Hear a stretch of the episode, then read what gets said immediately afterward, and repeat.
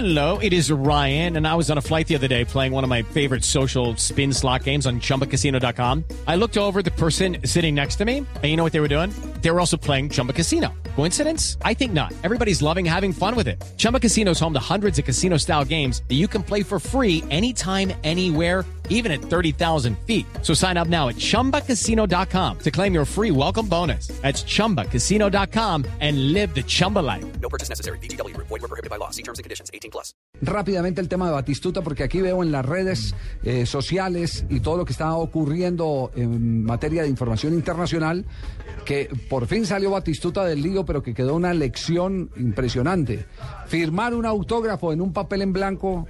eh, Yo, yo siempre yo siempre he admirado a, algunos eh, deportistas de alto nivel que dicen no mi firma es distinta a mi autógrafo Y ya Así lo hizo Batistuta. cheques, Así mis tiene que cheques- ser. mis cheques los firmo distinto a como firmo los autógrafos en la calle. Por eso se salvó Ese- Batistuta. Ese es el documento. Por eso fue que se salvó. Por eso se salvó, sí. según el, el- el- el abogado, dijo es que lo que nosotros alegamos para poder sacar del embrollo y del quilombo, como dicen ellos, de Batistuta, que era aproximadamente 120 millones de pesos, unos 320 mil pesos argentinos, era que él siempre utiliza una firma, una rúbrica o algo distinto en los autógrafos a la eh, que utilizan el área comercial. Pero que nos lo diga el abogado de Batistuta. El señor Batistuta tiene dos firmas, una firma popular con lo que hace los autógrafos y una firma comercial con que rubrica todos sus contratos.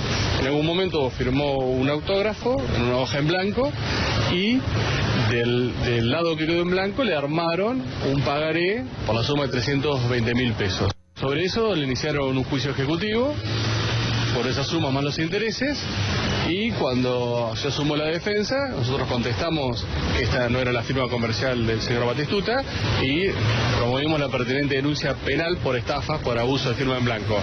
Cuando es llamado a declarar la persona que había accionado contra Batistuta civilmente, se comprueba que no tenía capacidad patrimonial para hacerle este préstamo y esta persona declara que él no lo conocía a Batistuta, que nunca le había hecho ningún préstamo y que esto era un tema de la abogada que él desconocía.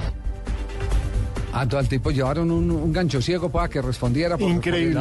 Para que dijera así, yo... Lo que querían era ¿Qué meter, un- lo que querían era meter un golazo y, y el- y el ti- pero bueno también ese ese procedimiento a ver usted qué capacidad tiene como para haberle prestado la plata a Batistuta Sí. Andrés Gil Domínguez Sí. se llama el abogado de Batistuta, sí. Sí, no es ningún Gil. No es ningún Gil. Sí, sí, sí.